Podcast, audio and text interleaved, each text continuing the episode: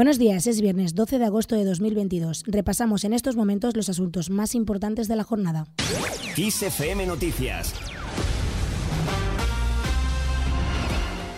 Varios incendios continúan activos en varias provincias españolas y han arrasado hasta el momento más de 3.000 hectáreas, aunque la cifra podría ser mayor ya que de algunos fuegos se desconoce aún el alcance. Los que más preocupan son los de la provincia de Ourense, de Boca de Huérgano en León y el de la Sierra de Gata. La buena noticia es que el Centro de Coordinación Operativa Integrado de León ha decidido desmovilizar a los 50 efectivos de la UME que trabajaban en las tareas de extinción del incendio de Boca de Huérgano tras comprobar la evolución favorable en la extinción de las llamas en las horas centrales del día. Por otro lado, los medios de extinción en el incendio de Sierra de Gata han logrado estabilizarlo tras más de 30 horas de trabajo tanto desde el aire como sobre el terreno, aunque el operativo terrestre seguirá en la zona durante esta próxima noche. En Asturias, siete incendios continúan activos, de los que seis ya se encuentran controlados. Y los incendios no solo afectan a España. Francia se ha encomendado a la ayuda europea para hacer frente a la peor ola de incendios que se recuerda en años.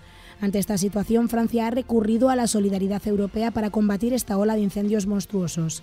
El fuego en el suroeste del país ha obligado a evacuar a 10.000 personas y ha cortado también la autopista A63 que llega hasta la frontera española. Son ya más de 50.000 hectáreas arrasadas en todo el país y con el puente a la vuelta de la esquina y el comienzo de otra operación salida, tráfico espera más de 7 millones de viajes por carretera. La Dirección General de Tráfico pondrá en marcha un dispositivo de control especial con motivo del próximo puente del 15 de agosto, unos días en los que se prevén más de 7 millones de desplazamientos en las carreteras españolas. En lo que afecta a nuestros bolsillos, la luz sube. El precio promedio de la electricidad sube un 9,04% hasta alcanzar los 301,31 euros por megavatio hora. Por franjas horarias, el precio máximo se registrará entre las 9 y las 10 de la noche, con 182,78 euros el megavatio hora. Por el contrario, el precio mínimo, que será de 124,69 euros el megavatio hora, se dará entre las 4 y las 5 de la tarde.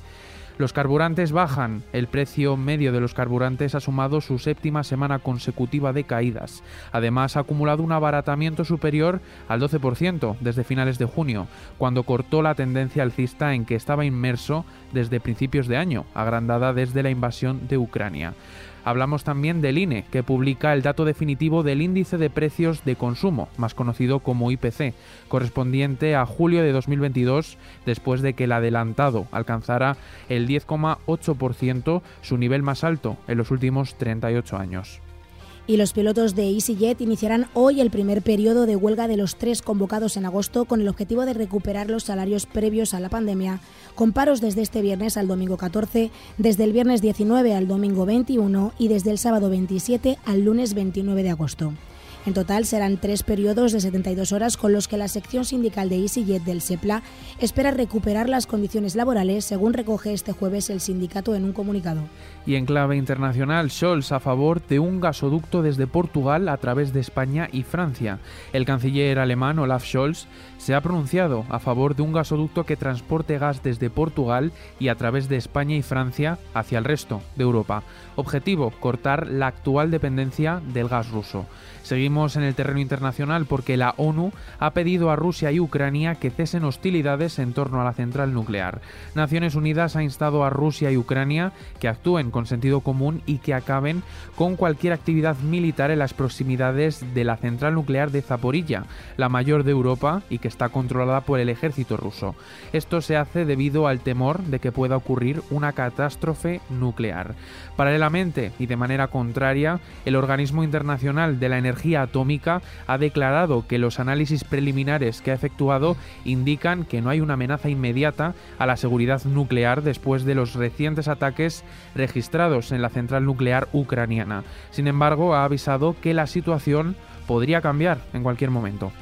Y terminamos hablando de cine, concretamente del cine español, que ha recaudado en salas más de 31 millones de euros en 2022 y ha reunido a casi 5 millones de espectadores, aunque sigue lejos de las cifras previas a la pandemia, ya que en todo el año 2019 se recaudaron más de 94 millones de euros de más de 16 millones de espectadores, según los datos del Ministerio de Cultura y Deportes.